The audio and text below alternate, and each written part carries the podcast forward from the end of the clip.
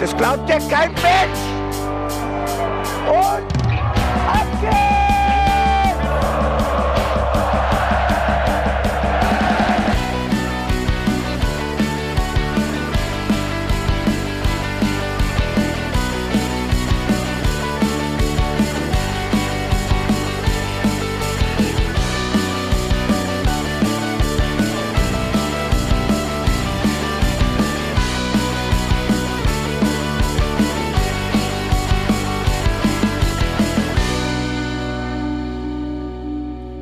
herzlich willkommen zum Hinterhofsänger-Talk. Wir sind wieder für euch da und sagen Hallo 2024. Es ist das erste Mal für dieses Jahr, dass wir hier podcasten und über Mainz 05 Fußball sprechen.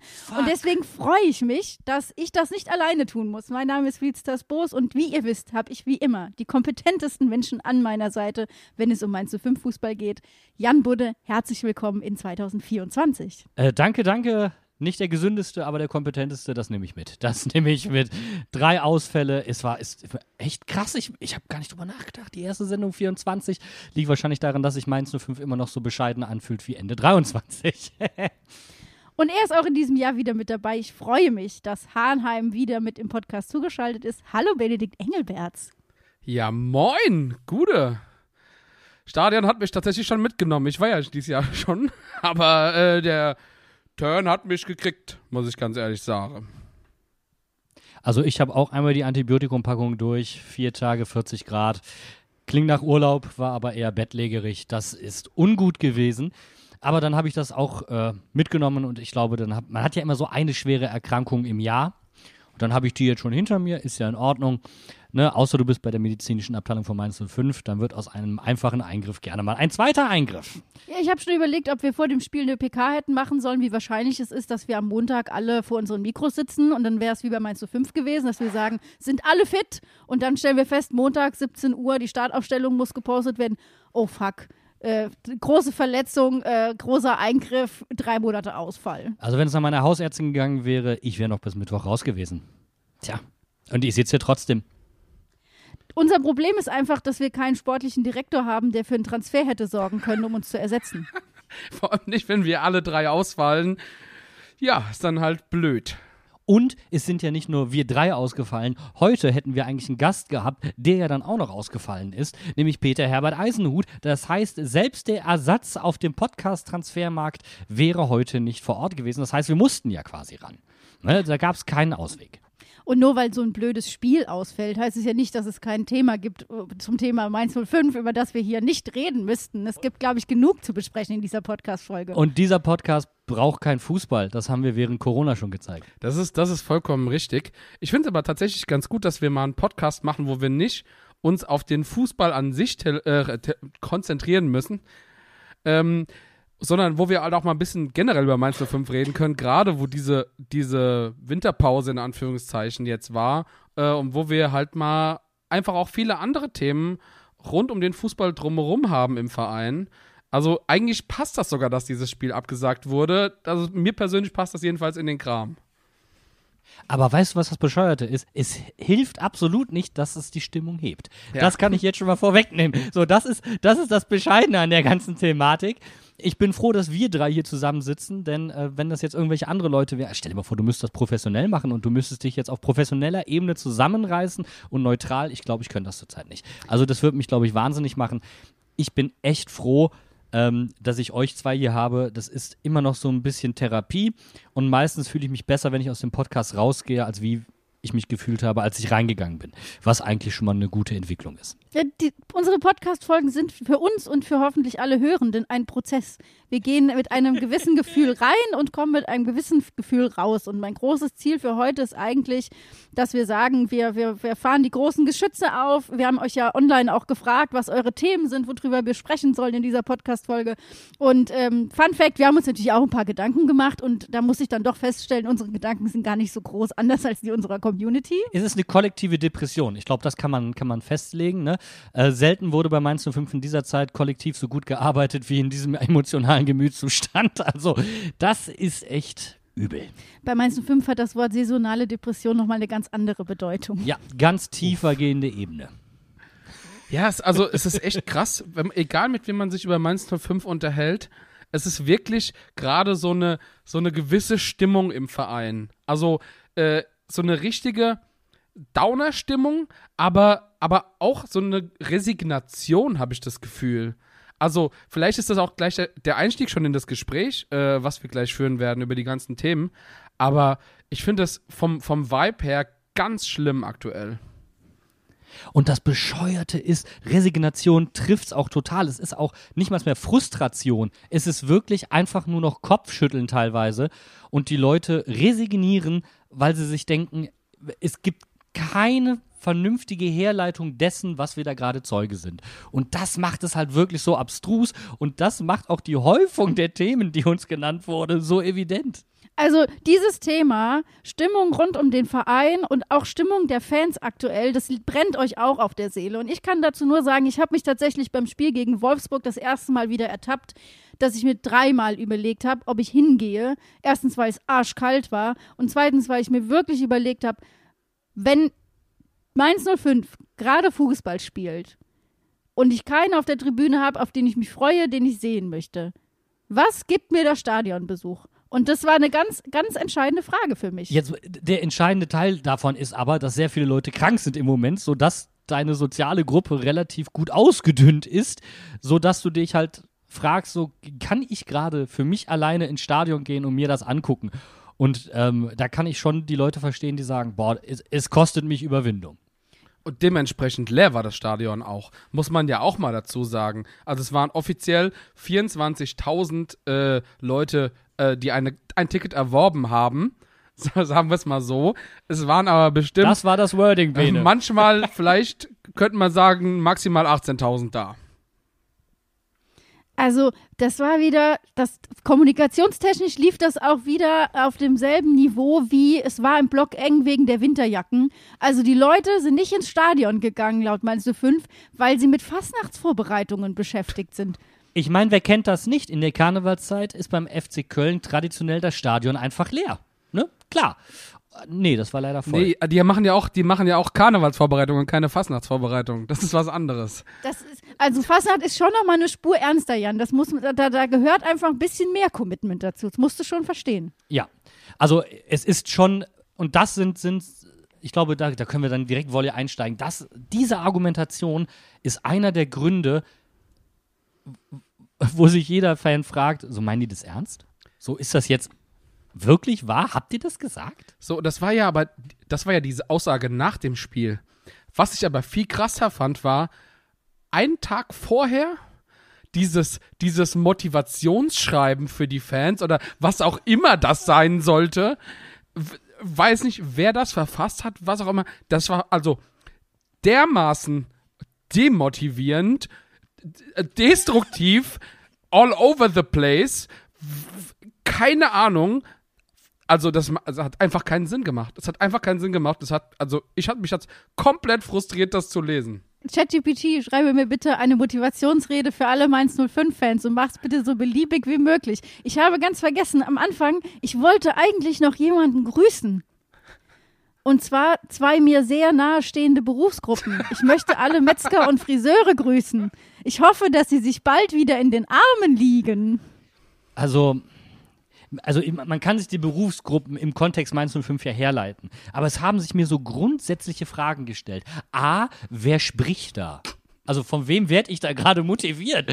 So, weißt du, das wäre in der vierten Das lyrische Klasse. Ich war das. Äh, Ja, genau. Weißt du, da, das, Bene, erinnerst du dich an diese, an diese Aufgaben in der Grundschule? Schreibe eine Geschichte mit dem und dem Inhalt. ja, Und dann wäre die Frage gekommen, wer erzählt denn die Geschichte? Also, ich war wirklich, jetzt mal aus germanistisch-fachlicher äh, Perspektive, erschüttert.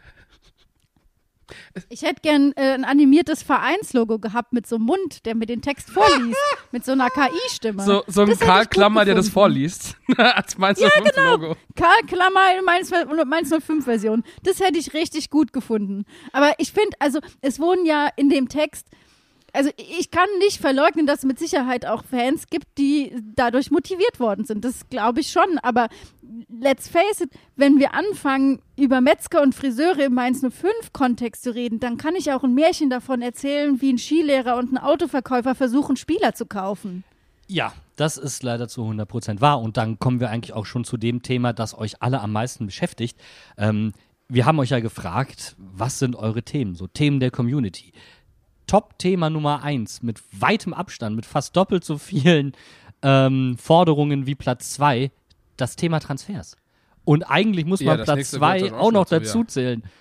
Ja, Thema Kaderplanung in Klammern Abgang von Barkok. Und eigentlich kannst du Platz Ja. drei auch noch direkt mit reinzählen. Sportliche Leitung, Schmidt und Heidel. So, Also halten wir fest, wir haben euch gefragt und mindestens 66 Prozent von euch möchten, dass wir über diesen Themenkomplex sprechen. Also ich glaube, das brennt wirklich gerade jedem auf der Seele und wenn wir es wirklich jetzt mal von hinten aufzäumen und sagen, wir haben dieses Jahr noch nicht darüber gesprochen, dann fangen wir doch damit an, was die erste Amtshandlung eigentlich äh, nach Weihnachten dieses Duos war, nämlich uns einen bis auf weiteres Trainer zum Cheftrainer auf längere Zeit zu ernennen, nämlich Jan Sievert bleibt bis 2026. Jetzt kennen wir die Konditionen dieses Vertrags ja nicht, aber ich komme nicht drum rum, mich zu wundern, wie lange dieser Vertrag gilt. Also äh, bis 2026 jemanden, der einen Leistungsnachweis schon ein Stück weit schuldig geblieben ist, das sind schon heftige Vorschussvor äh, Vorschusslorbeeren. Da war ich etwas irritiert, muss ich ehrlicherweise zugeben. Es kann aber natürlich sein, dass die Konditionen so günstig sind, dass man gesagt hat, okay, wir geben dir diesen langen Vertrag, äh, wir kennen die Details nicht, aber 2026, äh, das fand ich schon eine Hausnummer. Vor allem, so wie ich das verstanden habe, ist das jetzt nicht nur so ein Erstligavertrag, sondern der gilt auch für die zweite Liga, für den Abstiegsfall. Ähm, also es gab ja dann schon Leute, die spekuliert haben, dass andere Leute, sagen wir es einfach mal ganz offen, zum Beispiel Benny Hoffmann, dann irgendwann im Abstiegsfall übernehmen oder sowas. Aber so kann sich das ja nicht gedacht sein, wenn der Vertrag für beide Ligen gilt. Ist, und dann, dann sind wir ja eigentlich dann beim, bei der nächsten Ja, Amtshandlung, ja. die verkündet wurde. Benny Hoffmann übernimmt die U23. So. Und jetzt nehmen wir mal kurz den Fuß vom Gas. Eigentlich an sich ein logischer Schritt in der Karriere von einem äh, Nachwuchstrainer, der die Leiter hochgeht. Allerdings war und ist Benny Hoffmann der Wunschtrainer, gefühlt von jedem Mainz 05-Fan.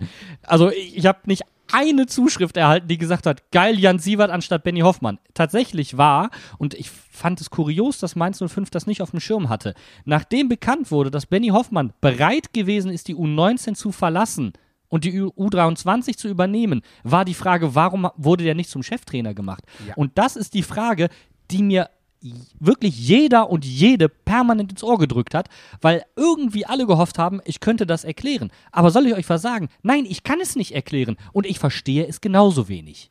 Und es, also, ich glaube, was zu diesem ganzen Komplex dazugehört, ist ja auch, dass nicht nur Benny in die U23 aufrückt, sondern dass auch unsere U17 keinen Trainer mehr hat, weil so ein Hartung ins Trainerteam von Jan Sievert gewechselt ist, genauso wie Nico Bungert. Das heißt, da wurde ja im Nachwuchsbereich eigentlich sehr viel angegangen, was meiner Meinung nach viele Baustellen aufmacht. Vor allem, wenn man sich mal überlegt, was Benny Hoffmann für Mainz 05 geleistet hat, mit einer Mannschaft, die, und da kann, drüber kann man sich jetzt streiten, aber ich glaube, da sind wir uns alle einig, das Prunkstück von Mainz 05 ist aktuell die U19, dann fühlt sich auf einmal die U23 zu trainieren, für mich ist eher wie ein Rückschritt an. Jetzt kommt aber etwas, ähm, und ich glaube, das muss man jetzt auch mal sagen, hier ist auch wieder massig Kommunikation schiefgelaufen. Viele haben auch gesagt, was ist denn das für ein Zeitpunkt? Und jetzt kurz vor der Youth League, vor dem Spiel gegen Barcelona, Benny Hoffmann trainiert die U19 nicht mehr, was soll denn das? Jetzt ist es aber so, man hat es nur vergessen zu kommunizieren. Benny Hoffmann betreut die U19 konsequent in der Youth League, weil es natürlich auch sein Verdienst ist und der Verdienst dieser Mannschaft, dieser Konstellation. Also, und da ja vom Profi, aus dem Profi-Trainerteam jemand in die U17 gegangen ist, bleibt die U19-Stelle vorerst unbesetzt und der Trainer wird die Mannschaft nicht in der Youth League betreuen, sondern das wird weiterhin auch als U23-Trainer Benny Hoffmann tun. Also man nimmt der U19 diesen Erfolgsmoment jetzt mal nicht weg. Was ich schon mal wichtig finde. Ich wollte gerade sagen, ich glaube, das ist die beste Nachricht, die Mainz 05-Fans in der letzten Zeit gehört Ja. haben, oder? Es wirkt aber irgendwie ein bisschen wie Kuddelmuddel, oder? Also, ich meine, natürlich, ich finde es ganz ehrlich, es ist vollkommen richtig, dass, dass die Mannschaft das weiter zusammen erleben kann. Dass, das, dass dieser Moment äh, gefeiert wird, so wie, so wie er gerade fällt. Und gerade auch mit diesem Spiel gegen Barcelona. Aber das, ich finde es ein bisschen komisch, ganz ehrlich. Jetzt stell- stellt man sich mal vor, diese Mannschaft kommt dann noch sehr viel weiter. Und dann hast du einen Trainer, der dich äh, eigentlich die Saison über trainiert. Und dann hast du den anderen Trainer, der dich letztes Jahr trainiert hat und dieses Jahr auch schon ein bisschen, der dann aber für jedes dritte Spiel oder sowas irgendwie wieder ankommt. Das fühlt sich ein bisschen komisch an. Weiß ich nicht, also der, der Übergang ist ja U19 zu U23, deswegen würde ich das jetzt nicht Ja. ganz so kritisch sehen. Es äh, zeigt halt auch den Stellenwert der Youth League. Es ist komplett Zubrot. Da ist nichts Pflicht. Das ist einfach nur, Jo. genießt die Reise gemeinsam. Deswegen finde ich das eigentlich vollkommen in Ordnung. Ähm, aber ich möchte gerne auf den, auf den Punkt zurückkommen, den du angerissen hast, Bene, und den ich davor auch schon mal äh, angerissen habe und um, um den wir so ein bisschen rumtanzen. Wie kannst du Jan Sievert zum Cheftrainer machen, wenn du Benny Hoffmann hinten dran hast, der jeden internen Rekord von Thomas Tuchel pulverisiert hat? Wenn du jetzt sagst, naja, es mussten alle durch die U23, bis auf, äh, bis auf äh, Thomas Tuchel, dann würde ich sagen, naja, aber es hat auch keiner sonst die Rekorde von Thomas Tuchel so pulverisiert wie Benny Hoffmann. Also wenn sich jemand diesen Schritt von der U19 direkt in den Profikader verdient gehabt hätte, dann wäre es Benny Hoffmann gewesen. Jan Sievert dagegen ist mit der U23 den Nachweis schuldig geblieben. Und es gibt einen großen Unterschied. Ich möchte das einmal sagen. Ähm, zu Sandro Schwarz beispielsweise, wenn jetzt Leute sagen, ja, der ist ja damals abgestiegen mit der U23. Es kommt bei der U23 ja nicht darauf an, was du als Mannschaft erreichst, sondern welche Spieler du entwickelst. Unter Sandro Schwarz sind Suat Serda und so weiter aus der U23 hochgekommen in den Profikader. Unter Jan Sievert ist keiner von der U23 in den Profikader gekommen und er hat es auch nicht geschafft, die U19-Meister vernünftig zu etablieren.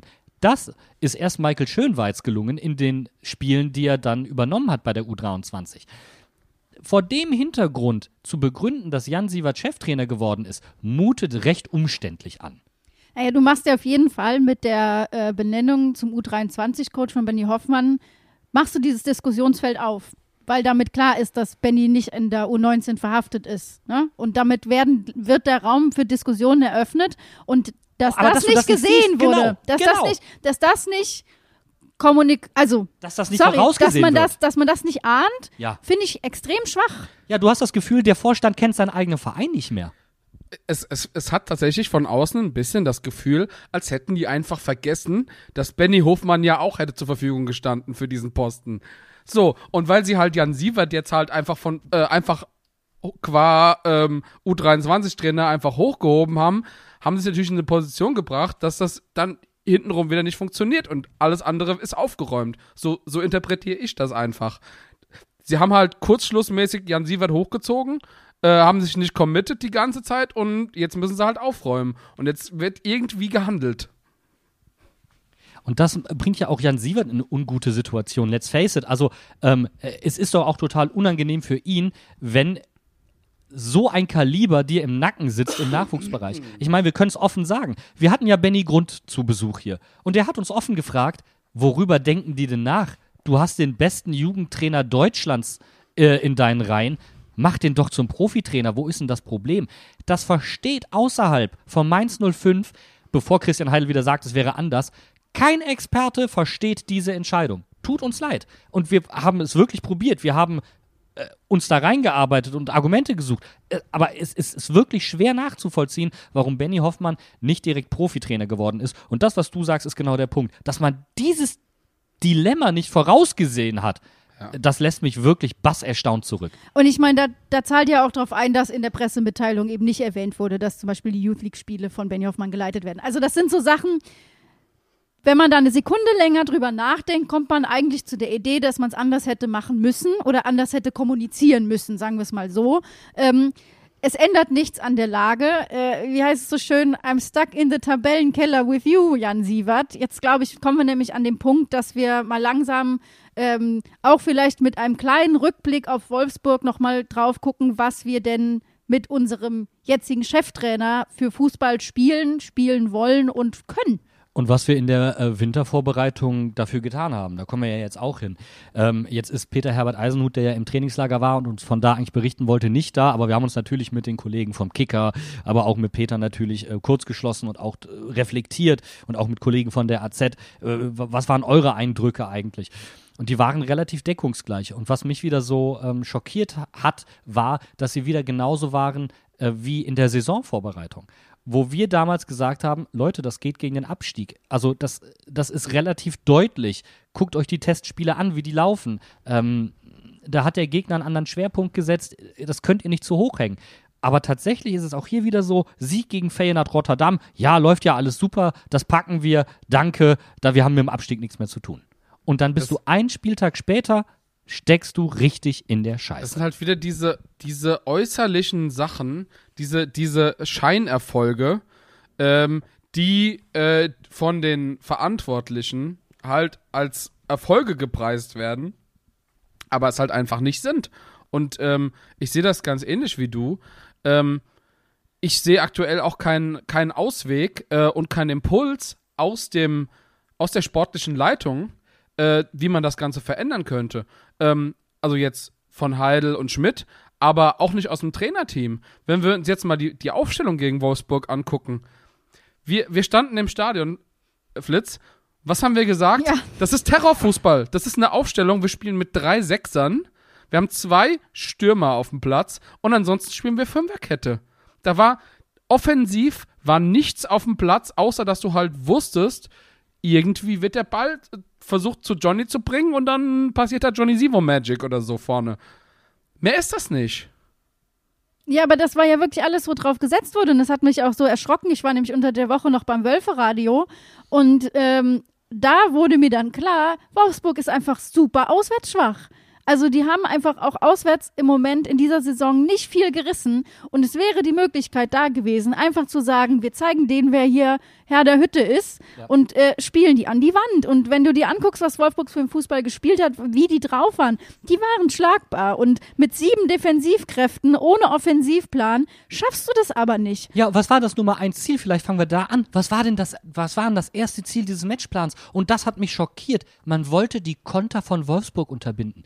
Junge, probier doch bitte erstmal deinen eigenen Matchplan dem Gegner aufzuzwingen, bevor du anfängst, dessen Matchplan zu verhindern. Und das hast du so wunderbar formuliert in deiner AZ-Kolumne, Felicitas. Man agiert nicht aus der eigenen Stärke heraus, sondern hofft auf die Schwächen des Gegners.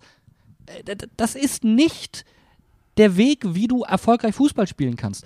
Und äh, Bene, ich glaube, du hast eine tolle Statistik mitgebracht. Ich finde, die, die muss man sich einfach mal angucken. Gegen die Teams, wo wir hätten gewinnen müssen, egal ob es Darmstadt, Heidenheim, Wolfsburg war, gegen die sind wir besonders ängstlich, aufgetre ängstlich aufgetreten.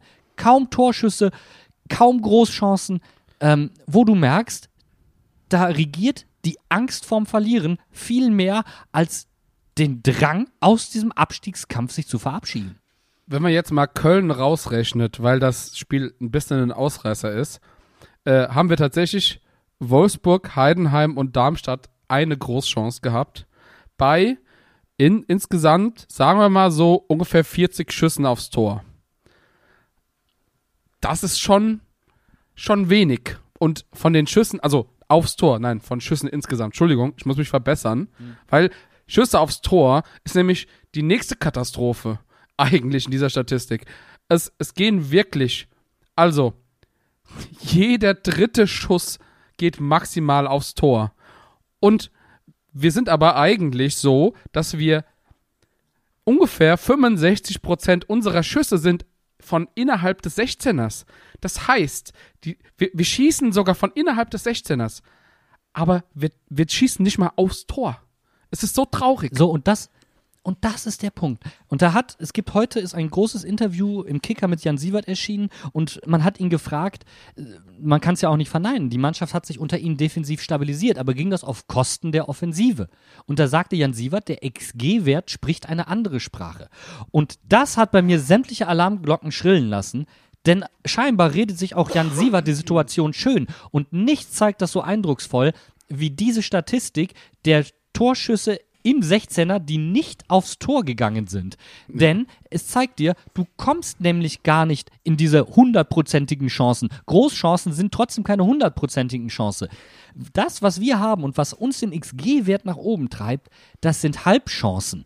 Das sind Halbchancen, wo früh oder falsch entschieden wurde im, im Vorfeld oder wo überhastet abgeschlossen wurde oder wo der Abschluss die Ultima Ratio war. Wir kommen nicht in diese hundertprozentigen Torchancen und das ist tatsächlich ein Problem. Und wenn du dann in dem Kicker-Interview sagst, der XG-Wert spricht eine andere Sprache, dann gibt mir das wirklich zu denken. Ich glaube tatsächlich, das hat sich Jan Sievert sehr gut abgeguckt von Martin Schmidt, weil wenn du halt dabei bist und ähm, dein Chef steht neben dir und redet gerade die ganze Zeit schön, dass du zwar oft schießt, aber halt nicht auf das Tor triffst, dann kannst du die Situation ja einfach, kannst du ja einfach dann so zitieren. Ist doch, ist doch dasselbe, oder? Ja, also die Narrative scheint innerhalb des Vereins auf jeden Fall zu funktionieren und alle zu überzeugen. Ähm, ich finde es halt so krass, dass es dann letztendlich wieder an Einzelpersonen und an Einzelaktionen hängen bleibt, weil das Ja. ist ja das, was Ja. wir gegen Wolfsburg gesehen haben. Also ich sag mal, im Zweifel für den äh, Außenverteidiger Schrägstrich Angreifer äh, Silvan Wittmer wird äh, sich vielleicht still und heimlich zu Hause eingestanden haben, dass der Ball nicht unbedingt Gewollt ins, war. äh, gewollt war. äh, aber er hat ihn einfach wunderbar reingehauen. War für mich einfach, es war schön, überhaupt mal wieder ein Tor im Stadion zu sehen. Das Ding ist aber, es ist wieder eine beherzte Einzelaktion eines Spielers und kein geplanter offensiver Angriff. Zwei Punkte dazu. Und dann lässt du den Spieler, der prädestiniert ist für Einzelaktionen, nämlich Brian Gruder draußen, und der andere, der für Einzelaktionen prädestiniert ist, ähm, mit Marco Richter, lässt du ebenfalls draußen. Und dann sprichst du die Außenverteidiger an. Was war denn die offensive Idee? Die offensive Idee waren Flanken auf den zweiten Pfosten.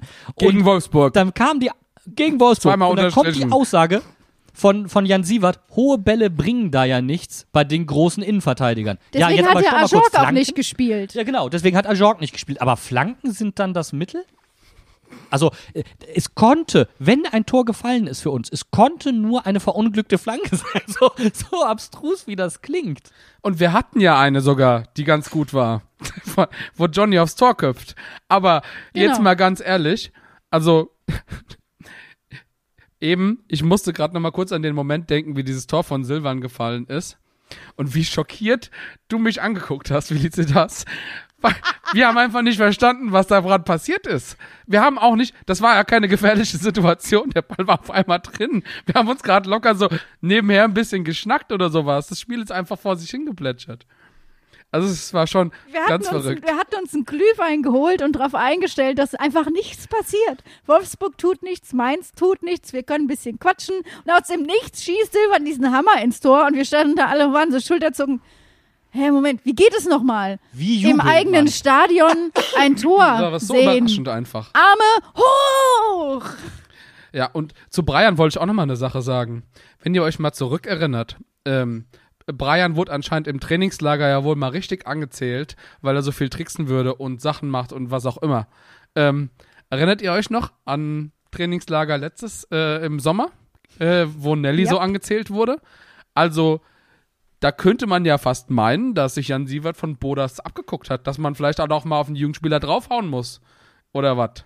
Und vor allen Dingen, in diesem großen Kicker-Interview sagt er, dass er konstant Kontakt zu Bo hat und sich weiterhin auch mit ihm abspricht. Und es gibt einfach so viele Spiele, die so boesk wirken, Ja. wo du schon das Gefühl hast, er schafft es eben nicht, eine eigene Spielidee zu implementieren. Ähm, und äh, es gab ja auch Spiele mit guten Ansätzen. Ich möchte das also wirklich mal kurz nochmal rausstreichen. Ähm, das Spiel mit dem Traumpass von Eddie auf Marco Richter, der dann das wunderschöne Tor geschossen hat. Man hatte den Offensiv, man hatte den Defensivraum, ähm, den man offensiv nutzen konnte, perfekt analysiert.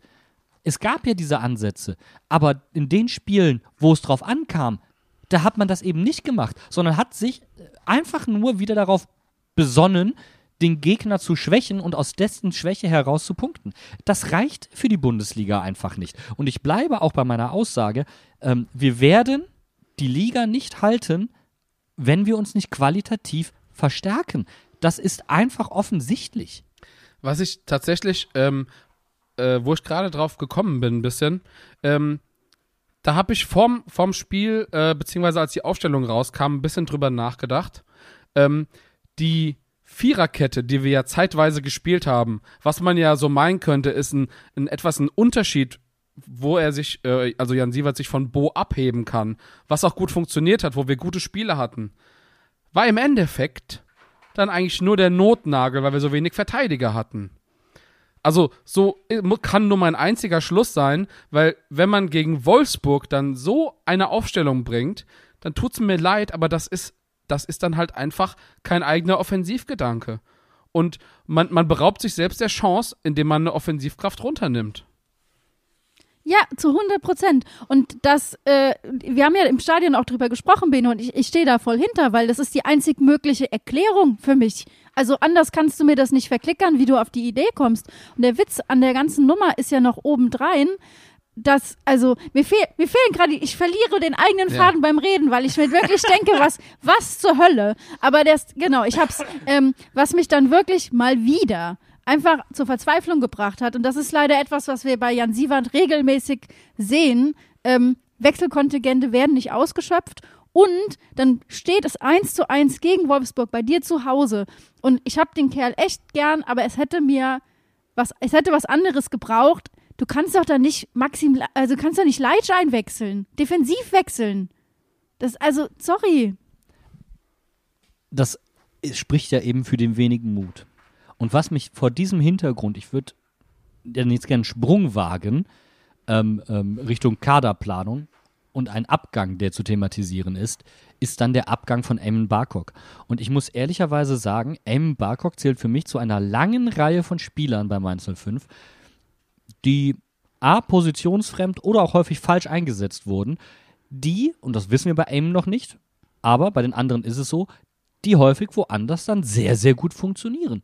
Und was mir einfach zeigt, wo das Problem in der Kaderplanung, aber auch in der Spielidee von Mainz 05 in der jüngeren Vergangenheit liegt. Ich nenne mal ein paar Namen. Delano Bürchzoch, Angelo Fulgini, Markus Ingwertsen, Kevin Stöger. Eamon Barkok ist ein Zehner, ein Kreativspieler und der wurde konsequent auf Außen eingesetzt. Das ist nicht seine Position. Und natürlich wird er dann nicht die Leistung bringen, so wie du sie erwartest. Der hat ja teilweise Schienenspieler gespielt. Ich meine, das ist eine ganz andere Position dann. Das ist brutal undankbar für so einen Jungen. Und das ist ein schwer, der, der, der Junge ist vom Charakter schwer in Ordnung. Ich meine, das werden dir alle Frankfurter sagen, das werden dir jetzt alle Hertaner sagen, das werden dir hier auch alle Mainzer sagen. Also äh, da kannst du ja schlecht was in Abrede stellen. Und trotzdem ist, ist er an, angeblich mit Undiszipliniertheiten aufgefallen. Ähm, übrigens genauso wie ein Delano Bürchzoch angeblich mit äh, Undiszipliniertheiten aufgefallen ist. Ein Angelo Fulgini übrigens auch, der in der Champions League brilliert wie sonst was. Ähm, und Kevin Stöger, der nach wie vor zu den wichtigsten Spielern beim VfL Bochum erzählt und mit einer der offensivstärksten in der Bundesliga insgesamt ist. Das kann doch irgendwo kein Zufall mehr sein. Wann fällt dir denn mal auf, dass du wirklich seit Jahren ein Offensivproblem mit dir rumschleppst? Dieser Transfer von Eamon Barkok, der hat mich einfach zuerst richtig traurig gemacht, weil ich schon auch finde, dass er ein Spieler äh, bei uns ist und also er ist ja noch bei Mainz 05, aber es gibt wohl eine Klausel, je nachdem wie viele Spiele er macht, wird er äh, von Hertha übernommen. Er hat ja auch ein Abschiedsvideo gepostet, also de Wir hoffen facto, mal, dass er viele Spiele macht. de facto ist er ist er weg und du kannst mir diesen Transfer nicht anders erklären, als dass du damit Kapital locker machen willst, um dich nochmal zu umzusehen. Und das bedeutet aber auch für mich, dass diese ganze Schwurbelscheiße von Martin Schmidt zum Thema, wir brauchen keinen weiteren Transfer, ähm, komplett nichtig ist und was dann oben drauf kommt, ist dann diese, diese plötzliche Hektik. Äh, oh, Nelson Viper wird nicht rechtzeitig fit, wir brauchen jetzt doch noch mal eine Offensivkraft. Also, das ist doch von vorne bis hinten setzen sechs. Also sorry, was machst du für einen Job? Der war doch noch nicht mal im Trainingslager. Wann hätte der denn einsteigen sollen? Und jetzt soll auf einmal der nächste 19-Jährige die Kohlen aus dem Feuer holen oder wie sehe ich das jetzt hier? Also das kann doch nicht wahr sein. 19-jährige junge Spieler brauchen erfahrene Spieler an ihrer Seite, damit sie sich auch dementsprechend entwickeln können. Ich meine, du siehst es doch auch, wie gut Silvan Wittmer einem Brian Gruder tut, wenn er hinter ihm spielt. Also ähm, ich kann dann schon verstehen, es wurde ja dann ein, ein, ein Spieler von Rapid Wien gehandhabt, dessen Transfer übrigens komplett unwahrscheinlich geworden ist in Ja, der Zwischenzeit, Bullshit. weil Rapid Wien nämlich einen Flügelspieler abgegeben hat und auf ihn jetzt scheinbar angewiesen ist. Aber es macht natürlich Sinn, einen Zehner, den du falsch einsetzt, abzugeben und dafür dann einen richtigen Flügelspieler zu holen. Aber warum machst du das jetzt erst? Also, das kann doch nicht wahr sein. Was hast du in der Zwischenzeit gemacht? Urlaub? Ich glaube, es ist einfach alles ein bisschen Stückwerk. Und das ist unser, das ist unser Problem. Man sucht Fli äh, Spieler, die irgendwie alles können, aber offensichtlich irgendwie nix richtig gut. Ähm, oder versucht die irgendwie quer einzusetzen oder sowas. Also, ich, guck mal, wir sehen es doch jetzt bei Marco Richter auch schon wieder. Das ist der nächste Fall. Der, der, Ja. wenn er spielt, irgendwie auf einer komischen Position spielt. Wo ich mir denke, hä, was, dann, dann setzt den doch mal so ein für das, was er kann. Aber gut, offensichtlich, ähm, ja, vielleicht, vielleicht haben wir einfach auch, und das ist ja, das ist ja das, was, was Christian Heidel auch immer wieder sagt, vielleicht haben wir auch einfach aktuell wirklich gar kein Geld. Null. Also wirklich gar nichts. Ja, aber dann, Bene, dann mahne ich Aaron Martin an. Dann mahne ich Finn Dahmen an. Dann mahne ich jetzt Leandro Barrero an. Ja. Dann sage ich dir, dann hat die sportliche Leitung um Christian Heidel und Martin Schmidt den Job komplett verfehlt. Ja. Komplett. Da- Das ist nämlich der Punkt, auf den ich hinaus will. Du kannst, also, wo hast du so ein Hand in Hand gehen von wir arbeiten gemeinsam und wir ziehen das Ding gemeinsam zusammen durch, wie mit Heidel und Schmidt, die zusammen mit Bo gekommen sind und gesagt haben, wir machen das zusammen. Du, die, da, da ist ja von vornherein klar, natürlich sind die sich wahrscheinlich auch in der Sache nicht immer eins, aber da ist eine klare Richtung und da ist zwischen den beiden eigentlich passt nur ein Blatt Papier, wenn überhaupt. Das heißt, du hast ein potenziell komplett ruhiges Umfeld, in dem du planbar agieren kannst und das, was einfach jetzt schon wieder laut wird und was halt einfach mies ist, sind die Sachen, die, die Leute, die sagen, naja, wir haben, äh, also mit Christian Heidel und Martin Schmidt, vielleicht haben die einfach auch verpasst, wie das Geschäft 2024 läuft. Und tut mir leid, als Fan, als Fan fühle ich mich einfach radikal verarscht von einem Sportdirektor, der sich hinstellt und sagt, wir machen keine Transfers. Also das, dann, dann zu sagen, äh, die, die Fans sind nicht motiviert oder äh, es fehlt irgendwie an Esprit im Umfeld. Es wird aber auch nichts dafür getan, irgendjemanden anzuzünden. Also, wa- was? Na doch, es werden, es werden Texte geschrieben. Motivationsschreiben Nein, aber aus das, dem diese Nichts. Texte, diese Texte, die, dieser Text, der fällt doch genau kommunikativ in dasselbe Loch wie jedes Postmatch-Interview von, äh, von Martin Schmidt. Das funktioniert so nicht. Also Entschuldigung, aber wir, wir sind mündige Fans und wir haben uns jetzt vom Verein, wir, es gab ja noch die Überreichung des Obstkorbs, also wir werden hier vom Verein wirklich durch den absoluten Dreck gezogen und uns wird wirklich Müll verkauft und das ist der Punkt, wo es bei mir grad langt, weil was soll denn da noch passieren? Also du, du läufst jetzt in eine Rückrunde und du musst, du musst gewinnen. Du hast keine Zeit und es passiert nichts. Am 1. Februar ist das Transferfenster wieder zu. So, und jetzt, wir blicken einfach mal zwei, drei Jahre zurück in diese, in diesen Corona-Winter. Was ist da passiert? Wie haben wir es da geschafft, obwohl die Leute nicht ins Stadion konnten, alle anzuzünden und zu entfachen und für dieses eine Ziel zu motivieren? Es kamen neue Leute, das waren sowohl Spieler, aber auch Verantwortliche. Und jetzt aktuell, es passiert genau nichts, wir haben Stillstand. Und das ist das, was du eben auch Aber schon Bene, meintest. Das stimmt, zu 100 Prozent. Aber weißt du, was ein ganz großer Unterschied ist? Du hattest damals zwei Planstellen, die aufgrund von Corona und der damit einhergehenden Einnahmeverluste nicht kompensiert werden konnten. Das waren klare Positionen, wo seit, äh, seit einigen Saisons klar war, dass das, wo du auch probiert hast zu kompensieren, eben mit Edemilson Fernandes auf der Achterposition den Abgang von Jibama, eben mit ähm, einem nicht mehr fitten Daniel Brosinski, Ronald Pierre Gabriel hinten ranzustellen, damit äh, in dem 4-4-2 mit Raute vorne rechts äh, Levin Tsunali nicht komplett verhungert. Du wusstest klar, welche Planstellen du hast und wie du sie zu kompensieren hast. Das war auch schon gescoutet.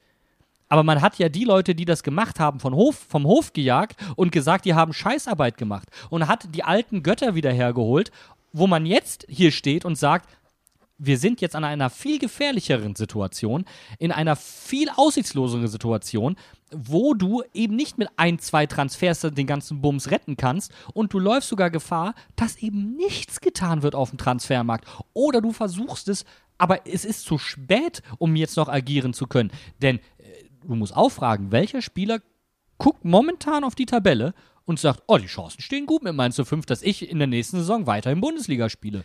Und nicht nur das, nicht nur das, es geht ja sogar noch weiter. Überleg dir mal, welche Spieler motivierst du jetzt, ablösefrei zu Mainz zu kommen, wenn wir jetzt wirklich keine Kohle haben? Wer will denn nach Mainz kommen, wenn wir nächstes Jahr zweite Bundesliga spielen oder sowas? Mainz hat nun mal den Vorteil, dass wir erste Bundesliga spielen und so können wir uns von anderen Vereinen, die vielleicht drumherum mehr bieten können oder mehr whatever, Tradition oder was auch immer haben. Aber das ist doch unser Alleinstellungsmerkmal. Gute Arbeit. Und genau das reißen wir gerade mit dem Arsch wieder ein. Zu 100 Prozent. Unser Asset, unsere Daseinsberechtigung in der Bundesliga war ein großes Maß an Fortschrittlichkeit und Professionalität. Mit der Rückkehr von Martin Schmidt und Christian Heidel ist das komplett zusammengebrochen. Muss man so hart konsternieren. Und Bo hat uns dort verlassen, wo er uns abgeholt hat. Auch das muss man Ja. einfach mal Ja. so hart benennen. Und es hat doch nichts damit zu tun, dass ich die Menschen an sich mag. Aber das ist doch mal eine fachliche Beurteilung dessen. Wir müssen doch einfach mal sagen, Leute, hier ist gerade richtig Scheiße passiert. Und jetzt müssen wir gucken, wie wir die Kuh vom Eis bekommen. Und ich kann es dann nicht nachvollziehen, wie Jan Sievert in dem Kicker-Interview sich hinsetzen kann und für sich Zeit einfordert für seine Entwicklung. Bub, es geht gerade nicht um deine Entwicklung. Es geht darum, dass dieser Verein jetzt in der Liga bleibt. Das ist die Situation nach diesem Spieltag. Denn eigentlich steht jetzt schon fest, dass maximal es für uns noch um den Relegationsplatz geht. Weil wir einfach fucking neun Punkte Rückstand auf fucking Werder Bremen haben. Ich möchte gerade noch, um dann können wir, denke ich, auch dieses Thema Schmidt-Heidel äh, und sportliche Leitung schließen, äh, Beweisstück B Barrero anführen. Ähm, denn ich weiß nicht, ob das äh, ihr als Hörerin äh, mitbekommen habt, aber das möchte ich einfach auch nur noch mal kurz mit in diesen Podcast nehmen, weil das, was man da gelesen hat zum Thema äh, Barrero verlässt den Verein im Sommer, das Gruselig. war, äh, das war genau das, wo ich sage, Bene, wir zeichnen uns bei Mainz 05 durch eine professionelle Arbeit aus und das ist absolut lachhaft. Also, was ist das Problem? Barrero hat keinen über den Sommer hinauslaufenden Vertrag. Alle warten auf die Vertragsverlängerung. Jetzt hat sich aber herausgestellt, dass man wohl im Sommer damit gepokert hat, dass Stach und Barrero oder nur einer der beiden geht. Das heißt, man hat bei den Verhandlungen der Barrero-Seite gesagt, es Du ist, darfst ne, es, du darfst gehen oder du darfst nicht gehen. So, dann war aber eigentlich klar, dass ähm, das Transferfenster war quasi zu und auf einmal ist Anton Stach gewechselt und damit war klar, Barrero muss bleiben. Und es wurde nicht darüber gesprochen. Und mittlerweile sind beide Verhandlungspartner an einem Punkt angelangt, wo Barreros, äh, Barreros Verhandlungspartner nicht mehr mit dem Verein kommunizieren, weil sie einfach sagen, ihr habt da so grandios Scheiße im Sommer gebaut. Wir verlassen den Fa Verein im Sommer mit wehenden Fahnen und ihr seht keinen Cent. Und weißt du, was das Abstruse ist? Du hast vor der Saison einen Spieler mit Tom Kraus verpflichtet, der ein ähnliches Profil hat wie Leandro Barrero. Und dann gibst du Anton Stach ab, einen spielstarken zentralen Mittelfeldspieler, den du vom Profil her so nicht im Kader hast und stehst dann mit zwei ähnlichen Spielern da, deren Stärke eben nicht das Spielerische ist. Also verschlechterst dich vom Profil her nochmal. Das ist doch keine professionelle Herangehensweise. Weißt du, ich finde es sogar auf einer anderen Ebene sogar noch schlimm. Und zwar Leo Barrero ist ein verdienter Spieler für unseren Verein, der aus der eigenen Jugend kommt. Und ich habe das Gefühl, ich habe das Gefühl, dass offensichtlich im Management nicht so eine krasse Dankbarkeit herrscht, wie lange der im Verein war, schon hätte früher wechseln können, was er für einen Stellenwert erstens in der Mannschaft auch hat, aber auch, ähm, wie man, wie man generell dann solche Leute im Verein, Verein hält oder wann der Punkt ist, sie abzugeben. Also irgendwie fehlen da die nötigen Stellschrauben und dass man einen Spieler, der prinzipiell signalisiert hat, dass er wechseln möchte, dass er das nicht ermöglicht bekommt und währenddessen jemand anders, der kürzer im Verein ist und der nicht diesen Stellenwert hat, dieses Privileg bekommt. Da fühlt sich doch der Jugendspieler verarscht und ich habe das Gefühl, die haben sich einfach ein bisschen verpokert. Einfach nur, weil sie dachten, ah, der ist ja schon lange im Verein, mit dem können wir es machen. Ja, das ist eine harte Wahrheit und äh, ich fühle diese Wahrheit irgendwo auch. Wir können sie nicht belegen. Nee, kann ich nicht ähm, belegen. ähm, Aber das ist mein, ne, mein, aber ich- mein ich- Gefühl, ja. Dein Eindruck und den ich auch zu 100% teile, also das wollte ich jetzt unbedingt sagen. Und ich möchte es noch einmal vorrechnen ähm, mit Finn Dahmen, einem Jugendspieler, ähm, mit Leandro Barrero, einem Jugendspieler und mit Aaron Martin, übrigens ein Spieler, der auch ziemlich lange bei uns war. Aber auch sehr jung kam, vor allem. ne, der damals übrigens als U21 äh, Nationalkapitän der spanischen Mannschaft, äh, der spanischen Nationalmannschaft zu uns gekommen ist. Ähm, da haben einfach mal, das sind einfach Spieler im Wert von über 30 Millionen, die innerhalb von einer Saison den Verein ablösefrei hinterlassen. Über 30 Millionen. Und wir haben noch nicht über die anderen Spieler gesprochen, die uns ablösefrei verlassen haben. Leute, um Himmels Willen, da ist irgendwas grandios schiefgegangen. Und mir ist egal, ob es Martin Schmidt oder Christian Heidel ist, aber wir kommen doch nicht mehr drum herum zu sagen, okay, shit happens, aber jetzt müssen wir was anpacken. Und das Problem ist doch, dass ich nicht das Gefühl habe, hier wird was angepackt. Und das ist diese Resignation, die einfach jeder Mainz 05-Fan gefühlt gerade spürt. Du hast nicht das Gefühl, dass die Situation ernst genommen wird. Ich habe es in meiner äh, AZ-Kolumne auf den Punkt runtergebrochen, dass ich gesagt habe, du wirst als Fan im Moment damit alleine gemacht, äh, gelassen, jeden Funken, der sich irgendwo entfachen könnte, zur Hoffnung. Äh, zu, ich, kann's- ich kann nicht mehr reden, Leute. Also, das ist wirklich, jeder, Wirklich. jeder kleinste, jeder kleinste Funken wird zur Hoffnung gemacht, weil es keine andere Alternative gerade gibt. Ja. Und da sind wir wieder bei dem Thema Motivation der Fans, ne? Warum waren wir trotz Corona alle so hinterher, dass der Verein in der Bundesliga bleibt? Das liegt auch daran, dass sie angefangen haben, guten Fußball zu spielen oder zumindest sichtbar besseren Fußball als vorher. Und dann kommen wir jetzt einfach noch dahin, dass wir sagen, okay, die Hinrunde ist Geschichte. Konzentrieren wir uns auf die Rückrunde. Jetzt ist das Spiel gegen Union ausgefallen. Wir haben aber auch zum ersten Mal seit langer Zeit wieder ein Wochenende in der Liga gehabt, wo unsere direkten Konkurrenten ihre Chancen genutzt haben. Und weißt du, was viel, viel schlimmer ist? Unsere direkten Konkurrenten stellen oder fangen an, ihren Spielstil umzustellen. Köln war in der ersten Halbzeit mit Ball phasenweise deutlich besser als der BVB. Es ist am Ende deutlich geworden, aber sie haben es versucht. Darmstadt probiert auch immer mehr mit dem Ball zu machen. Denn es gibt auch einfach keine Ausrede mehr, wenn ein Verein wie der VfB Stuttgart, der in der letzten Saison gegen den Abstieg gespielt hat, jetzt auf einmal anfängt, man muss es eigentlich sagen, De Serbi-Fußball zu kopieren und damit erfolgreich ist. Es gibt keine Ausrede. Nur wir haben uns gedacht, scheiß drauf, was geht schon gut. Nein, das ist nicht, das ist, da wurde ein, eine Entwicklung, ein Trend verpasst. Und Vereine, die diesen Trend zwar auch verpasst haben, haben gegengesteuert.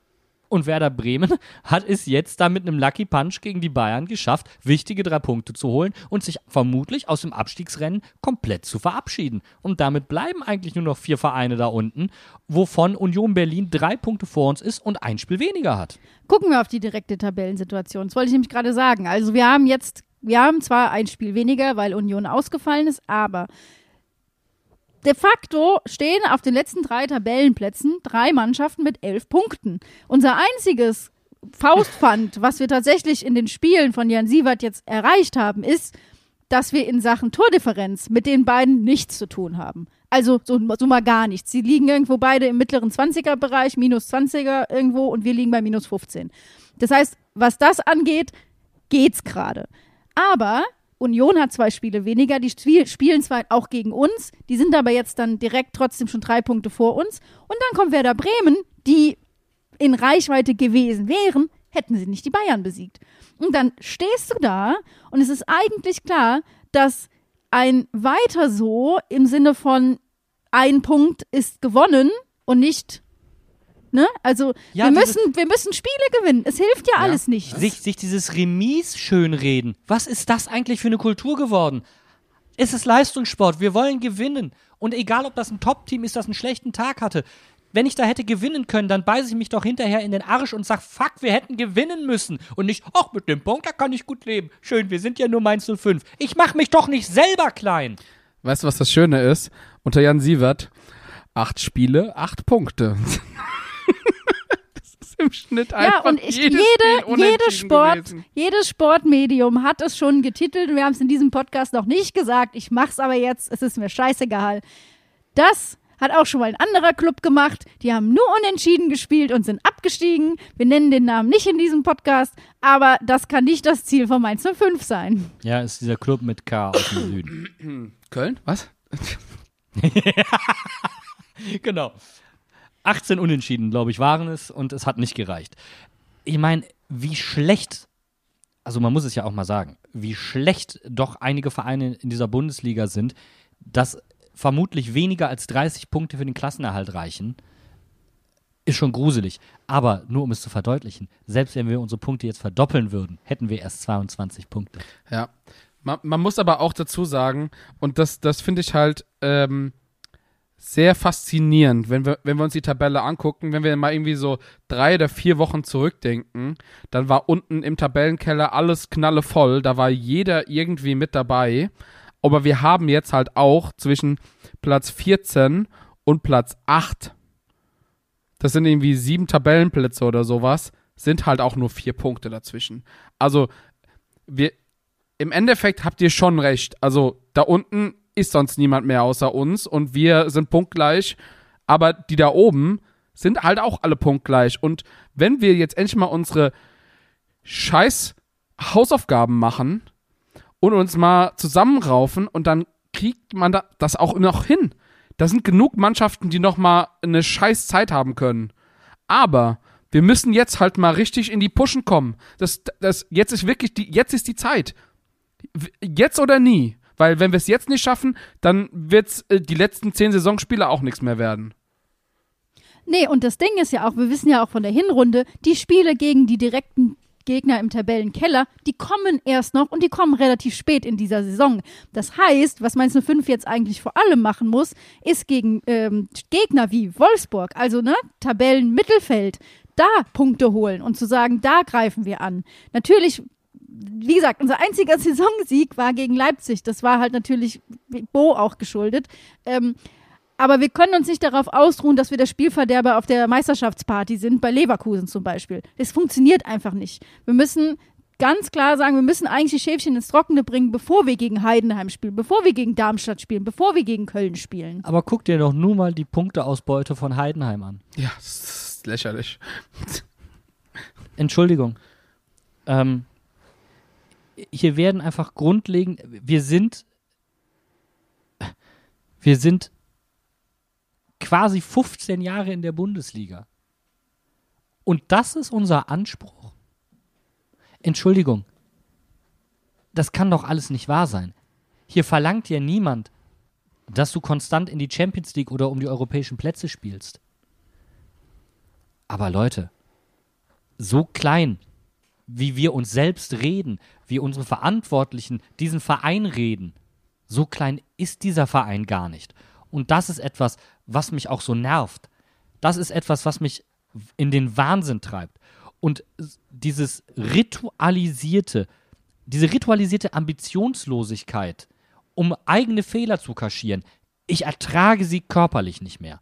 Ich bin an dem Punkt angekommen, wo ich sage, ich krieg Bauch, Kopfschmerzen und erblinde dabei, wenn ich mir das noch einmal anhören muss. Leute, es ist Leistungssport. Wenn ich die Chance habe zu gewinnen, gewinne ich. Und wenn ich das nicht tue, dann sage ich danach, wir hatten hier die Chance, drei Punkte zu holen, wir haben es vergeigt, fuck.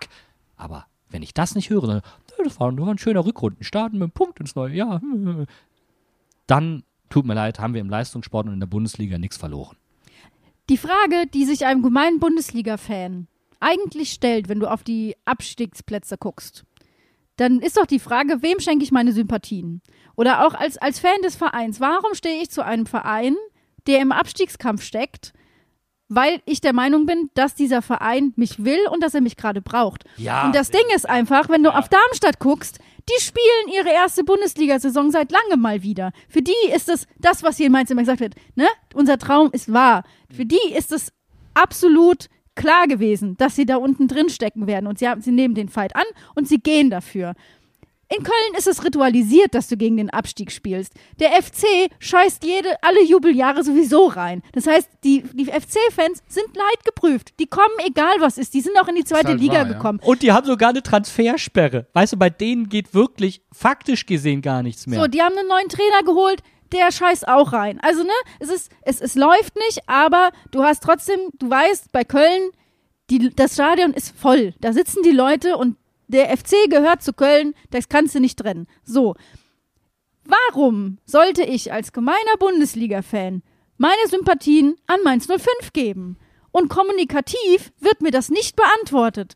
Zu sagen, ich will, dass Metzger und Friseure sich wieder in den Armen liegen, reicht nicht. Es muss klar sein, was die Identität von diesem Verein ist, was wir der Bundesliga geben. Und da sagst du, Bene, ne? Professionelles Arbeiten, Langfristigkeit, Planbarkeit. Vielleicht, du sagst nicht diese Ambitionslosigkeit, aber eben zu sagen, Mainz 05 ist ein gestandener Bundesligist. Wir sind seit 15 Jahren dabei und das zu Recht. Wir haben es uns verdient und wir kämpfen um jeden Millimeter, den wir in dieser Liga bleiben können. Aber aktuell kommt kommunikativ davon gar nichts bei den Fans an. Nein, du verkaufst, du verkaufst es ja so, als ob du aus durch einen unglücklichen Zufall da unten stehst. Dabei ist es wirklich das Resultat schlechter Arbeit. Leute, aufwachen! Ich, ich, ich werde wahnsinnig, weil wir jede Woche ja eigentlich, und deswegen fühlt sich das auch nicht an wie der erste Podcast im Jahr 2024, weil wir, wirklich, ist doch kein Scheiß, Ja. das seit der legendären Rückrunde anmerken. Diese Tendenzen sind doch nicht neu. Können wir bitte aufhören, uns für dumm verkaufen zu lassen? Ich finde es bewundernswert, dass, dass wir hier stehen, dass trotzdem der harte Kern probiert, Stimmung zu machen und das irgendwie rumzureißen. Aber das Gefühl der Resignation ist ein schleichendes Gift, das sich relativ zügig ausbreitet. Das ist richtig toxisch. Mainz 05 fühlt sich gerade für den Otto-Normal-Fan absolut toxisch an. Ist einfach so. Und wisst ihr, was das Einzige ist, was der Verein aktuell gegenzusteuern hat? Er schickt Stefan Hofmann auf Fanclub-Reise. Ja. Das ist. Ja, und die Themenvorschläge für diese Treffen beinhalten alles, nur nicht seine Entscheidung bei der DFL-Abstimmung. Ja. Äh, Es ist halt einfach, es ist halt einfach too little too late, kann man fast schon sagen, was das, was das medial, also von der Außendarstellung vom Verein ist. Und da muss viel, viel mehr kommen. Und vor allem, jetzt mal ganz ehrlich, wir haben jetzt das Glück, dass wir in einem Fanclub sind und uns Stefan Hofmann zu uns einladen könnten. Aber wie viele Leute sind nicht in einem Fanclub organisiert? die wissen vielleicht gar nicht davon. Die haben jetzt eben gerade das erste Mal gehört, dass Stefan Hofmann eine Tour durch verschiedene Fanclubs macht, dass, dass er Termine hat und so weiter. Warum gibt das Ganze nicht mal eine öffentliche Veranstaltung? Wir haben es schon so oft gesagt. Unter Sandro gab es das zum Beispiel mal. Mit, selbst mit Bayer Lorzer gab es das. Da gab es eine Aussprache mit dem Trainer, wo der Trainer sich mal den Fans stellen konnte, wo man über solche Sachen auch einfach mal reden konnte, mal seine Sorgen aussprechen konnte, wo der Trainer mal argumentieren kann, warum er der Richtige ist in dieser Situation. Den Leuten gegenüber und nicht jetzt irgendwelchen Reportern gegenüber, die die Leute ja auch nicht persönlich kennen. Das ist das, was mir fehlt, die Fannähe, die uns eigentlich auch mal ausgezeichnet hat. Das familiäre. Ja, und das ist, ich habe auch gerade gedacht, äh, wie oft wird das bemüht, dass du sagst, als Mainz 05-Fan willst du emotionalisiert werden, du willst einen Lautsprecher an der Linie, ne? Also wie oft wird das, äh, wird das äh, Bild von Klopp nochmal gemalt, der alle mitgenommen hat. Das, das muss es nicht immer sein, aber es muss doch möglich sein, etwas, also einfach mehr zu machen als gerade, weil gerade machst du nichts. Wenn ich mir überlege, was mich am Spieltag motiviert, was mich ins Stadion holt, dann ist es die Frage, wer spricht bei einem anonymisierten Motivationstext? Weil ich habe niemanden im Verein, der das vor Mikrofon macht. Und da hilft es auch nicht, dass Jan Sievert sich in einem Kicker-Interview hinsetzt und sagt, meine fußballerischen Vorbilder sind Jürgen Klopp, Pep Guardiola und José Mourinho. Entschuldigung. Ähm, nein, das ist es nicht.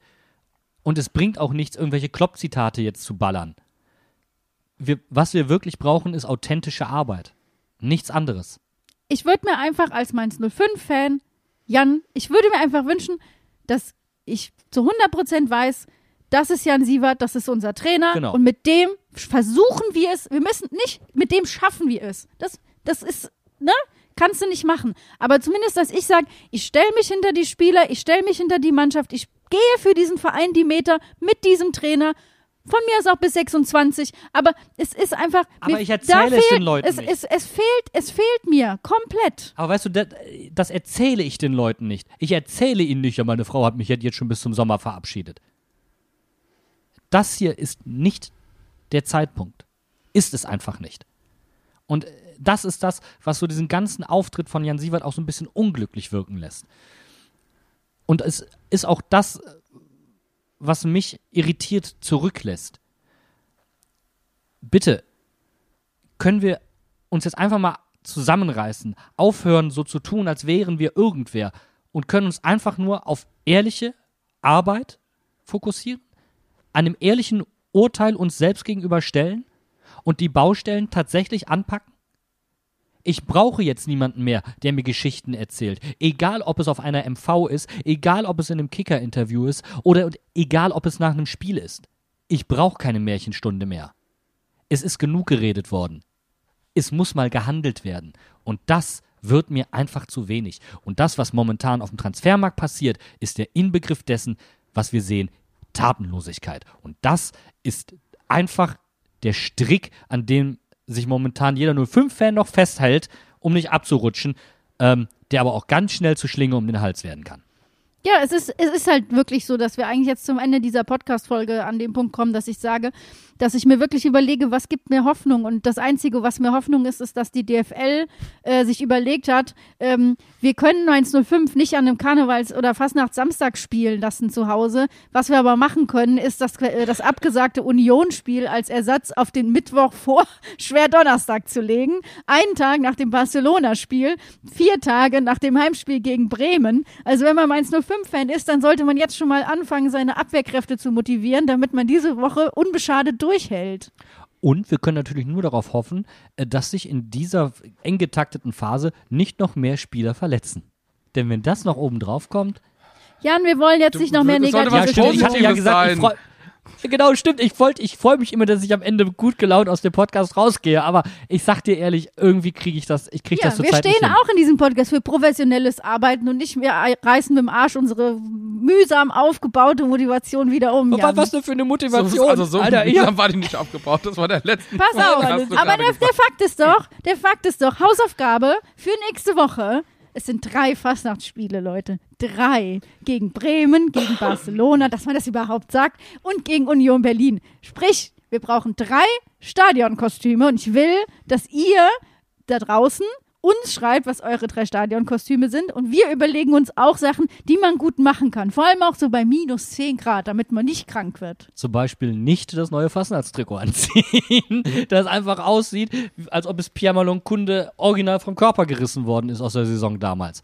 Also, ja. Wobei ich auch ehrlicherweise sagen muss, wir haben schon gesagt, wir haben ein geiles Trikot in dieser Saison. Wir sehen scheiß Fußball. Meine Hoffnung ist, wir haben ein scheiß Trikot. Wir werden geilen Fußball in diesen drei Spielen sehen.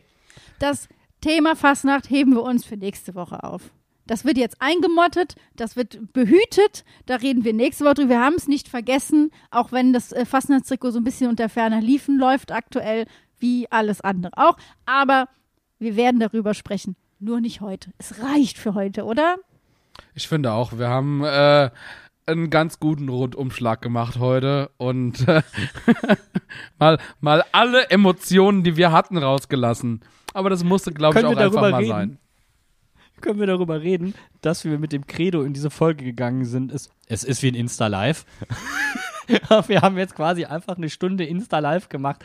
Einfach, ihr, normalerweise würden wir ja wirklich sehr, sehr penibel und feine Klinge und, aber irgendwie irgendwie ist der Zug abgefahren bei mir. Ja, wenn mir einer mit dem Holzhammer kommt, dann komme ich mit dem Holzhammer zurück. Ja. Also kenne ich nix. So, ne? Das bringt mich zu was anderem. Hammer aus dem Rückraum. Ich werde jetzt Handball gucken. Ja. Da wird wenigstens noch getroffen. Da sind auch die Schüsse äh, aus dem äh, Schüsse. Schüsse. Würfe- Doch, doch, doch. die Würfel Kann man gehen sagen. öfter rein. Schüsse, natürlich. Die Handballer sagen auch schießen. Siehst du? Also Jan. Wir, wir machen uns jetzt auf jeden Fall auf den Acker, äh, auf den Acker. Wir machen uns auf den Weg in Vom die. Post-Production, äh, damit ihr pünktlich zum Anpfiff des äh, Handballspiels die neue Folge habt und wir in Ruhe Handball gucken können. Genau, hört diese Folge parallel zum Handballspiel, dann gleicht die negativen Emotionen einfach aus. Kommt da von der Zeit ungefähr genau hin. Ich bin mir übrigens auch zu 100% sicher, dass Jan Sievert am Tag vor dem Unionsspiel mit der Gießkanne nachts zur Mewa Arena gegangen ist und noch ein bisschen Wasser drauf gekippt hat, damit er doch noch nicht die Hoffnung aufgeben muss, noch einen neuen Spieler zu kriegen. Ich bin mir einfach sicher. Das gehört ins Reich der Verschwörungstheorien. Da darfst du dich jetzt gerne ganz alleine hin aufmachen. Der Ben und ich, wir bleiben auf dem harten Boden der Tatsachen und äh, damit verabschieden wir uns für diese Woche.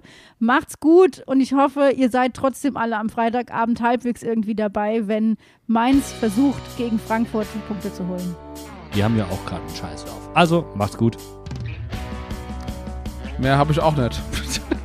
Macht's gut. Tschüss. Dann sage ich einfach Tschüss.